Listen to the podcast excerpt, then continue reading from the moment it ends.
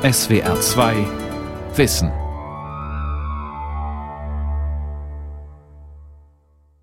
Mit dem Thema der 50. Todestag Adornos, Kultur und Verwaltung Teil 1 am Mikrofon Ralf Kaspari.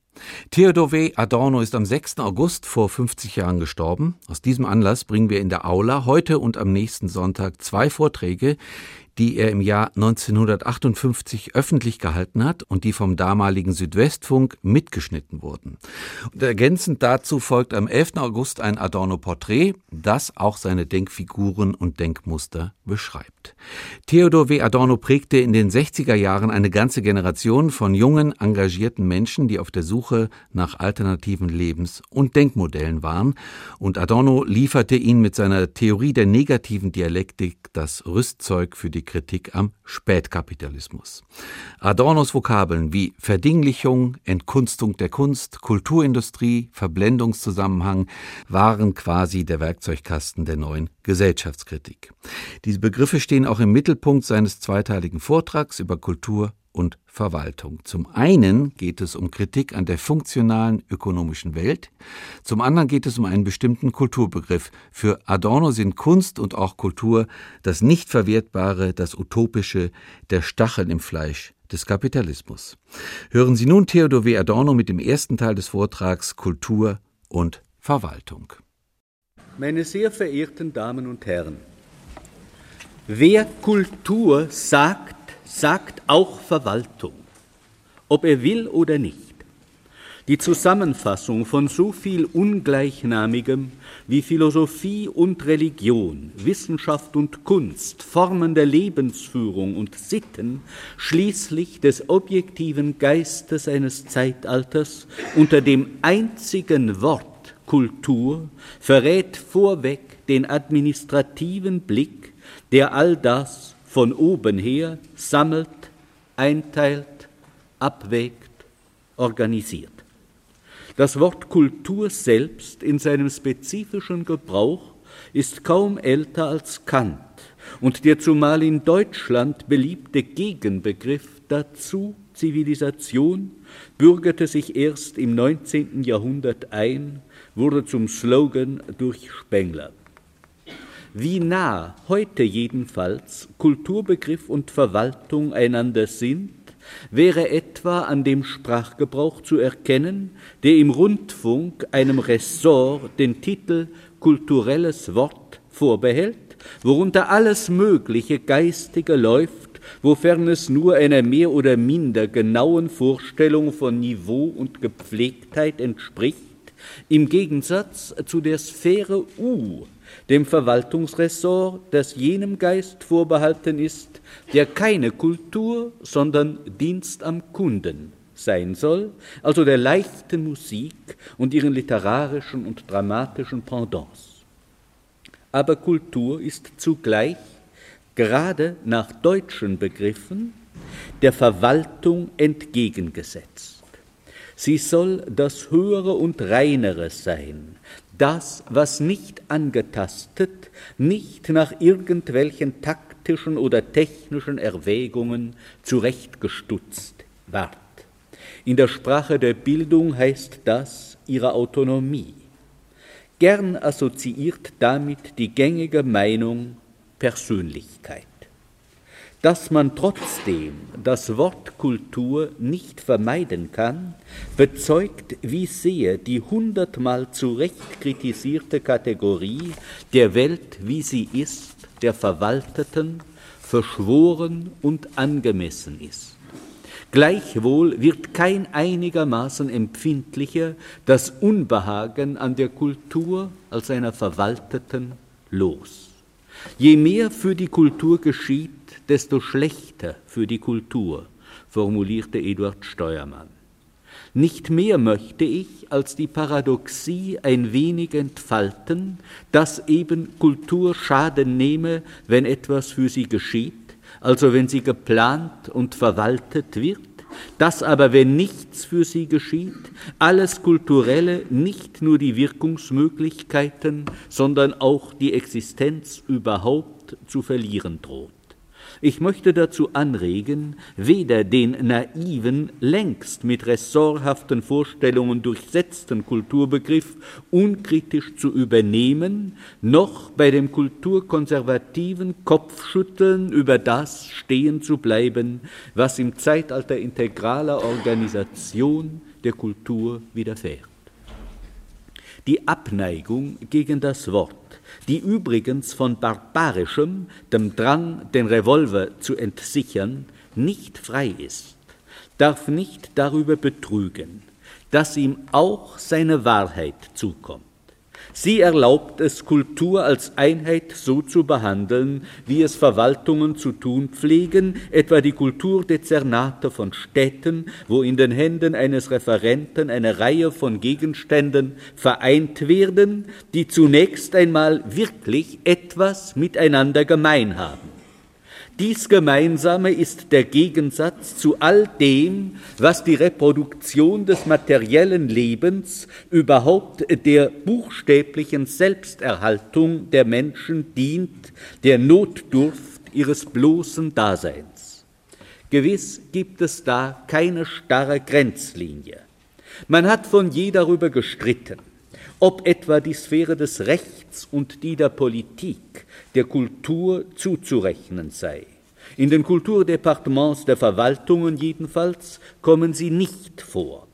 Weiter wird man nur schwer bestreiten können, dass unter der heutigen Gesamttendenz viele der traditionell der Kultur zugerechneten Sparten der materiellen Produktion sich annähern die Naturwissenschaften bis in ihre obersten theoretischen Disziplinen hinein, die ja wohl nicht aus der Idee der Kultur herauszunehmen wären, bedingen in stets wachsendem Maß das reale Schicksal der Menschen und der Fortschritt jener Wissenschaften hängt unmittelbar wiederum von den Mächten des materiellen Lebens, von der Wirtschaft ab. Man denkt aber an dem, was uns heute vor Augen steht und beunruhigt, vorbei, wenn man es aus der Welt diskutiert, indem man sich an sogenannte Übergangsphänomene hält. Darum wird man zunächst einmal festhalten müssen, dass das spezifisch Kulturelle eben das der nackten Notdurft des Lebens enthobene sei. Zur Zeit des Symbolismus und des Jugendstils haben Künstler provokativ Kultur das Nutzlose genannt. Zwischen dem Nützlichen und dem Unnützen aber herrscht in unserer Gesellschaft und wahrhaft nicht erst seit heute ein überaus komplexes Verhältnis. Der Nutzen des Nützlichen selber ist keineswegs über allem Zweifel, und das Unnütze ist Platzhalter dessen, was nicht mehr vom Profit entstellt wäre. Was unter den nützlichen Gütern eingereiht wird, geht seit undenklichen Zeiten hinaus über die unmittelbar biologische Reproduktion des Lebens. Dieses selbst ist kein Jenseits der Geschichte, sondern abhängig von dem, was als Kultur rangiert.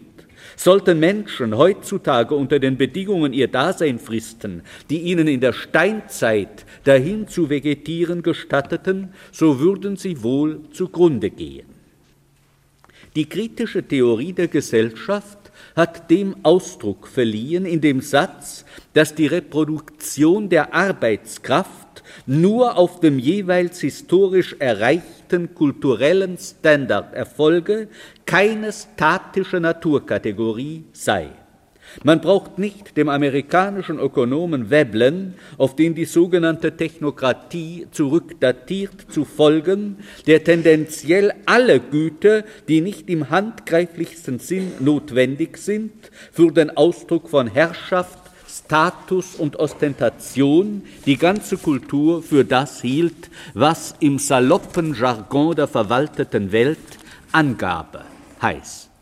Aber man wird doch nicht dagegen sich verblenden, dass das Nützliche, den Menschen zugutekommende, in der bisherigen Geschichte nichts Unmittelbares um ihrer selbst willen Daseiendes ist, sondern das um des Profits willen produziert wird und dass demgegenüber im Gesamtsystem das Nützliche an sich zu etwas Sekundärem, gewissermaßen von der Maschinerie mitgeschleiftem wurde.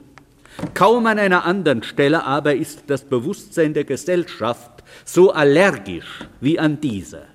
Gerade weil es um die Nützlichkeit des Nützlichen dubios bestellt ist, ist es dem Apparat doppelt wichtig, sich als ein ganz und gar nützliches, als ein um der Konsumenten willen ablaufendes darzustellen. Darum wird in der Ideologie die Demarkationslinie von Nützlichem und Unnützem so drastisch gezogen zur Erhöhung der Kultur als einem an sich seienden, von den materiellen Bedingungen unabhängigen und tendenziell diese vergleichgültigenden, schickt sich genau der Glaube an die reine Nützlichkeit des Nützlichen selbst.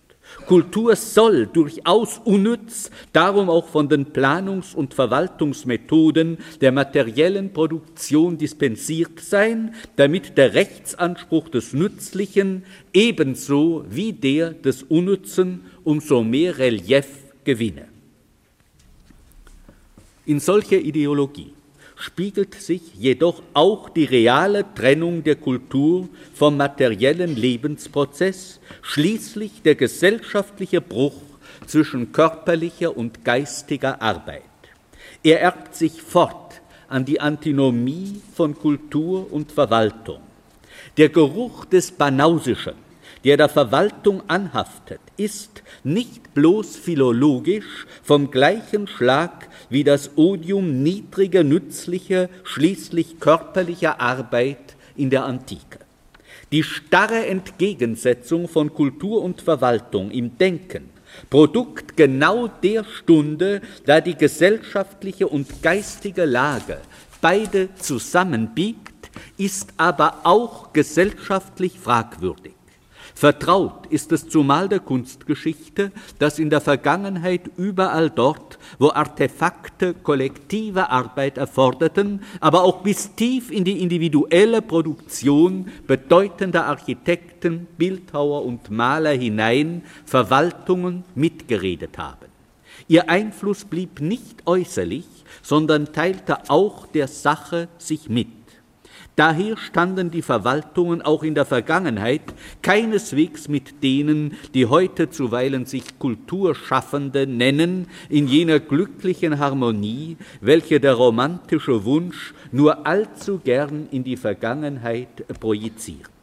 Unter dem Aspekt ihrer Beziehung zu den Kulturbereichen stellten die Kirche, später die Regenten der italienischen Stadtstaaten und dann des Absolutismus Verwaltungsinstanzen dar.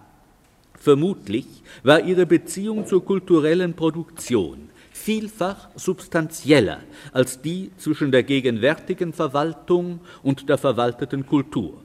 Die unproblematische Vorgegebenheit der Religion milderte den Gegensatz des kulturellen zum praktischen Leben und die verfügenden großen Herren von ehedem, oft genug freilich Condottieri, mochten weniger fremd zur Kultur sein als manche Verwaltungsspezialisten unter radikal arbeitsteiliger Gesellschaft. Umso rigoroser aber auch und direkter kontrollierten sie das Kulturelle, unbehindert von Zuständigkeiten und rationalen Verfahrensordnungen.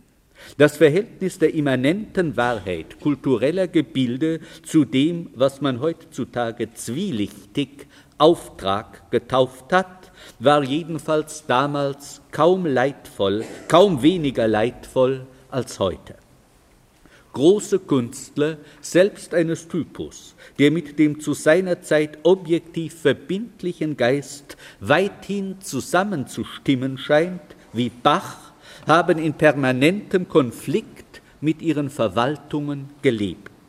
Aus dem Hochmittelalter weiß man wohl nur darum weniger von derartigen Konflikten, weil sie damals prinzipiell zugunsten der verwaltenden Macht vorentschieden waren, der gegenüber Ansprüche kaum Chance hatten, die ihrer selbst erst im modernen Begriff des Individuums sich recht bewusst wurden. Trotzdem hat im Verhältnis von Kultur und organisierter Macht etwas Wesentliches sich verändert und es ist nicht unabhängig vom Negativen des Kulturbegriffs als solchem dem Moment seiner Unwahrheit. Denn was er zusammenfasst, auf eine schließlich für administrative Zwecke handliche Formel bringt, meint dem eigenen Sinn nach immer auch den sei's noch so sehr seiner selbst unbewussten und sprachlosen Protest gegen das Getriebe, gegen die Integration, die allem qualitativ Verschiedenen gewalttätig widerfährt, in gewisser Weise sogar den Protest gegen die Idee der Vereinheitlichung selber. Kultur als über das System der Selbsterhaltung der Gattung hinausweisende enthält allem Bestehenden, allen Institutionen gegenüber unabdingbar ein kritisches Moment. Es ist keineswegs die bloße Tendenz, wie manche kulturellen Gebilde sie verkörpern in dem überhaupt etwas gedeiht, was anders, was nicht zu verwerten ist, belichtet es zugleich die herrschende Praxis in ihrer Fragwürdigkeit. Nicht erst durch handgreifliche praktische Intentionen, sondern durch ihre bloße Existenz, ja gerade durch ihr unpraktisch Sein hat zumal die Kunst einen polemischen, insgeheim praktischen Zug. Der ist aber unvereinbar damit, dass Kultur als Sparte der Totalität herrschender Praxis eingefügt wird, so bruchlos vollends wie unter den gegenwärtigen Bedingungen. Einst war die Demarkationslinie zwischen Realität und Kultur nicht so tief gegraben. Die Kunstwerke etwa reflektierten noch nicht auf ihre Autonomie ihr je eigenes Formgesetz, sondern hatten a priori auch in Zusammenhängen ihren Ort, in denen sie eine wie sehr auch mittelbare Funktion erfüllten. Gerade dem Umstand, dass sie noch gar nicht so sehr als Kunstwerke sich setzten, wie es uns fast selbstverständlich dünkt, ist vieles von ihrem runden, umfangenden Gelingen, ja von ihrer künstlerischen Gewalt zuzuschreiben. Paul Valéry hat das in vielen seiner Essays behandelt, ohne der Phrase vom Menschen zu verfallen, für den angeblich alles da sei. Liest man heute etwa die Künstlerbiografien von Vasari, so gewahrt man mit Staunen, wie oft er an den Malern der Renaissance ihre Fähigkeit, die Natur nachzuahmen, also ähnliche Porträts zu liefern, als besonders rühmlich hervorhebt. Seit der Erfindung der Fotografie ist diese mit praktischen Zwecken verwachsene Fähigkeit in der Malerei stets gleichgültiger geworden, auch an älterer.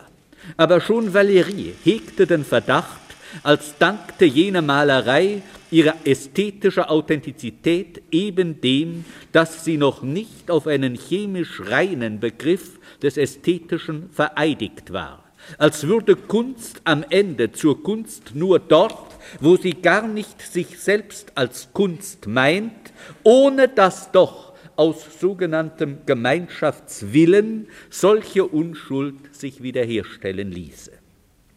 Jedenfalls hat der Begriff der Kultur durch die Emanzipation von den realen Lebensprozessen, die er mit dem Aufstieg des Bürgertums und mit der Aufklärung durchmachte, sich in weitem Maß neutralisiert. Seine Spitze gegenüber dem Bestehenden, an der doch Kultur ihr eigenes Wesen hat, ist abgeschliffen. Die Theorie des späten resignierten Hegel, die den Begriff des absoluten Geistes ausschließlich den Kultursphären im engeren Sinn vorbehält, ist der erste, bis heute wohl auch der bedeutendste theoretische Niederschlag dieses Sachverhalts. Der Neutralisierungsvorgang, die Verwandlung der Kultur in ein eigenständiges und der Beziehung auf mögliche Praxis gänzlich entäußertes, macht es dann möglich, sie dem Betrieb, von dem sie unermüdlich sich reinigt, widerspruchslos und ohne Gefahr einzupassen. Daran, dass heute etwa die extremsten künstlerischen Manifestationen von offiziellen Institutionen gefördert und vorgestellt werden können, ja, dass sie es müssen, um überhaupt noch hervorgebracht werden und äh, zu werden und gar ein Publikum zu erreichen, während doch der Sinn dieser Gebilde allem Institutionellen entgegen ist, Daran lässt sich etwas von der Neutralisierung des Kulturellen ebenso wie von der Vereinbarkeit des Neutralisierten mit der Verwaltung ablesen. Indem der Kulturbegriff seine mögliche Beziehung auf Praxis einbüßt, wird er selbst ein Moment des Betriebs. Das polemisch Unnütze darin wird zum Nichtigen oder zum Schlechten Nützlichen, zum Schmieröl, zu einem für anderes Seienden, zur Unwahrheit, nämlich schließlich den für Kunden kalkulierten Waren der Kulturindustrie. Das wird vom Unbehagen am Verhältnis von Kultur und Verwaltung heute registriert. Die vollends vergesellschaftete Gesellschaft lässt nichts draußen. Und das affiziert den Sinn des erfassten Kulturellen. Lassen Sie mich das Ihnen drastisch verdeutlichen. Vor einiger Zeit kam mir eine kleine Schrift, ein Pamphlet, sagte man auf Amerikanisch, in die Hände, offenbar für die Bedürfnisse solcher verfasst, die Kulturreisen durch Europa unternehmen, wozu immer das gut sein mag alle wichtigeren künstlerischen Feste des Sommers und wohl auch des Herbstes waren darin verzeichnet. Die Vernunft eines solchen Planes liegt auf der Hand. Er ermöglicht es den Kulturreisenden, ihre Zeit einzuteilen, das sich auszusuchen, wovon sie etwas zu haben glauben, kurz ebenso zu planen, wie alle diese Feste von einer Dachorganisation umfangen und disponiert scheinen. Der Idee eines Festes aber, auch eines künstlerischen Festivals, wohnt, sei es noch so säkularisiert, der Anspruch des einmaligen, nicht fungiblen, des emphatischen Augenblicks inne. Die verwaltende Vernunft, die der Feste sich bemächtigt und sie rationalisiert, löst damit ihre Festlichkeit auf. Etwas von dem, was hier bis ins Groteske gesteigert sich findet, werden aber sensiblere Nerven an allen sogenannten kulturellen Veranstaltungen, auch an den avantgardistischen, spüren. Man lässt zwar in absichtlich auferhaltenem Gegensatz zum Streamlining Kultur in einer Art von Zigeunerwagen noch herumfahren. Die Zigeunerwagen bewegen sich aber insgesamt in einer monströsen Halle und merken es selber nicht. Der Verlust an Innenspannung der an den verschiedensten Stellen auch der sogenannten progressiven kulturellen Produktion heute zu beobachten ist, von der übrigen gar nicht zu reden, dürfte wohl aus diesem Zustand zu nicht geringem Teil sich erklären. Was von sich aus autonom, kritisch, antithetisch zu sein beansprucht und was freilich diesen Anspruch nie ganz rein bewähren konnte, muss verkümmern, wenn seine Impulse in ein heteronomes, von oben her vorgedachtes bereits eingegliedert sind wenn es womöglich den Raum zum Atmen unmittelbar von dem empfängt, wogegen es doch rebelliert. Dabei handelt es sich nicht um sogenannte Auswüchse eines wild gewordenen Managertums, wie es die billige Kulturkritik beteuert. Die paradoxalen Entwicklungen sind unumgänglich. Die gesellschaftliche und wirtschaftliche Gesamttendenz entzieht der Kultur traditionellen Stils, die ich zur raschen Verständigung abkürzend einmal liberal oder individualistisch nennen darf, ihre materielle Basis. Der Appell an sogenannte Kulturschaffende, sie möchten dem Prozess der Verwaltung sich entziehen und sich draußen halten, klingt hohl. Nicht nur würde ihnen damit die Möglichkeit abgeschnitten, ihren Unterhalt zu erwerben, sondern auch jegliche Wirkung, der Kontakt zwischen Werk und Gesellschaft, auf den das integerste Werk nicht verzichten kann, wenn es nicht bei sich selber verdorren soll. Der beliebte Hinweis darauf, dass für die bedeutenden Künstler, und das waren stets die nicht konformierenden, die materielle Basis immer prekär gewesen sei und dass sie ihre Kraft bewährt hätten, indem sie trotzdem ihrer geistigen Bestimmung folgten, ist fadenscheinig. Dass ein schlechter Zustand nicht erst von heute sei, gibt nicht das Recht, ihn zu perpetuieren, wenn er nicht mehr notwendig wäre. Und dass das Große aus eigener Kraft sich durchsetze, ist nichts mehr als ein erbaulicher Lebkuchenspruch. Manches bleibt in Nacht verloren. Gelegentlich lassen Zufallsentdeckungen wie die von Georg Büchner durch Karl Emil Franzos ahnen, wie viel in der Geschichte der Menschheit auch an geistigen Produktivkräften sinnlos vernichtet wurde. Überdies aber hat in dieser Zone etwas Qualitatives sich geändert.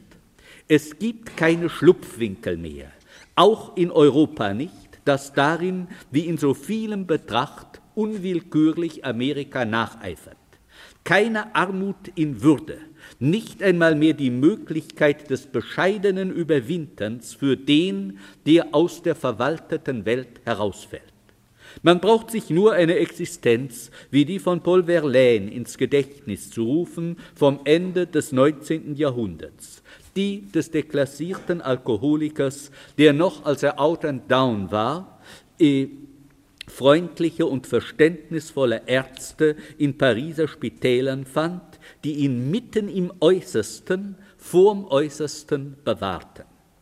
Ähnliches wäre heute wohl undenkbar.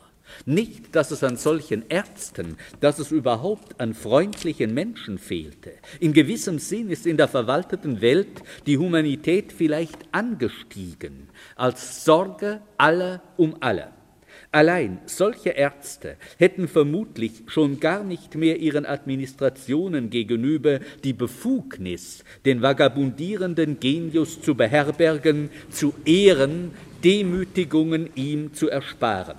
Stattdessen wurde er zum Objekt der Sozialfürsorge, betreut, sorgfältig gepflegt und ernährt, gewiss, aber seiner Lebensform entrissen und damit vermutlich auch der Möglichkeit auszudrücken, wozu er sich nun einmal in der Welt fühlte, wobei ich keineswegs verkenne, dass es um die Produktion des endgültig deklassierten, ausgestoßenen Verlaine schon fragwürdig genug bestellt war.